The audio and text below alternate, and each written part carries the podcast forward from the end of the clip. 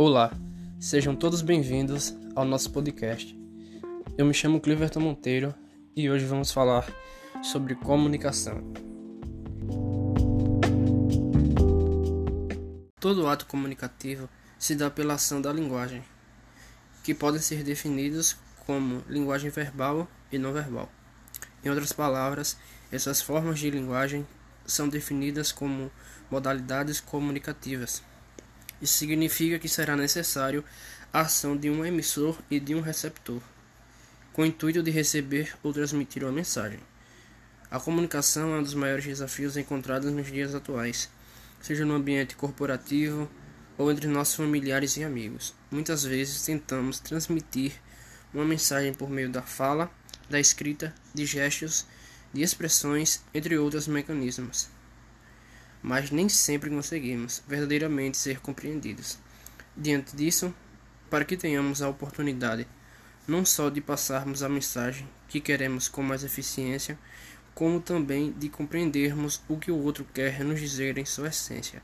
É fundamental sabermos um pouco mais sobre os elementos que envolvem a comunicação, bem como seu processo de forma geral.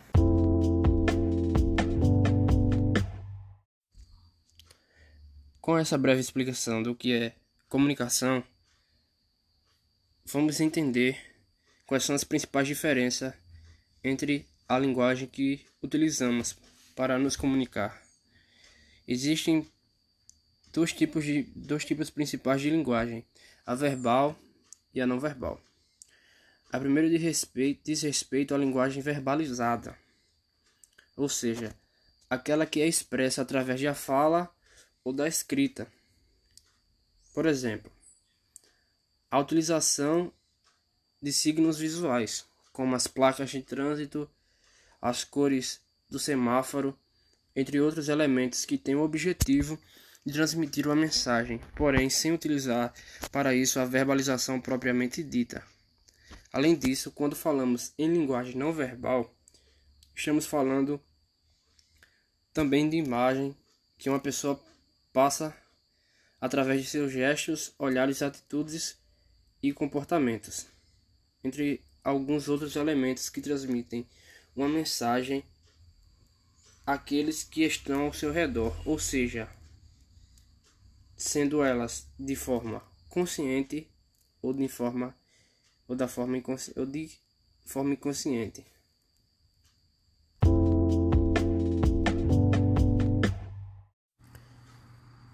Talvez possa surgir essa dúvida. Qual a linguagem verbal ideal no ambiente de trabalho? Esse tipo de comunicação só será bem sucedida se houver a propagação do que é idealizado, sem ferir os direitos das pessoas que estão ouvindo, mesmo que elas não concordem com o que foi dito. Você já parou para pensar se a sua mensagem foi entendida errada porque você se expressou mal? O cuidado com as palavras é uma das características mais importantes entre os palestrantes, líderes, gestores e profissionais, pois muitas das desavenças existentes ocorrem por falta de comunicação limpa, respeitosa e direcionada ao que é importante.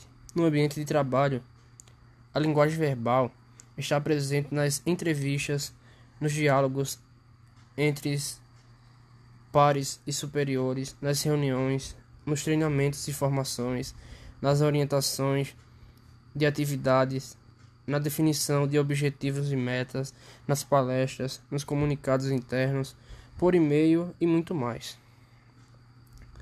Vou citar alguns exemplos de linguagem verbal que podem ser vistos como positivos no ambiente profissional. São eles: usar uma linguagem simples, evitar gírias e palavrões, transmitir orientações e discursos claros e objetivos, abrir espaço para que todos deem sua opinião, comunicar-se de forma transparente para que não haja espaço para dúvidas ou fofocas, conversar com os colegas com animação, buscar se comunicar com todos de maneira gentil e educada emitir opiniões e dar su sugestões em momentos oportunos e de forma respeitosa, se impor nada a ninguém. Todas estas, entre muitas outras, são formas de utilizar a linguagem verbal de maneira assertiva, ou seja, buscando transmitir uma mensagem com clareza e transparência, para que haja a fácil compreensão de todos com gentileza e respeito, para que ninguém se sinta tolhido e tenha o direito de se comunicar da mesma maneira.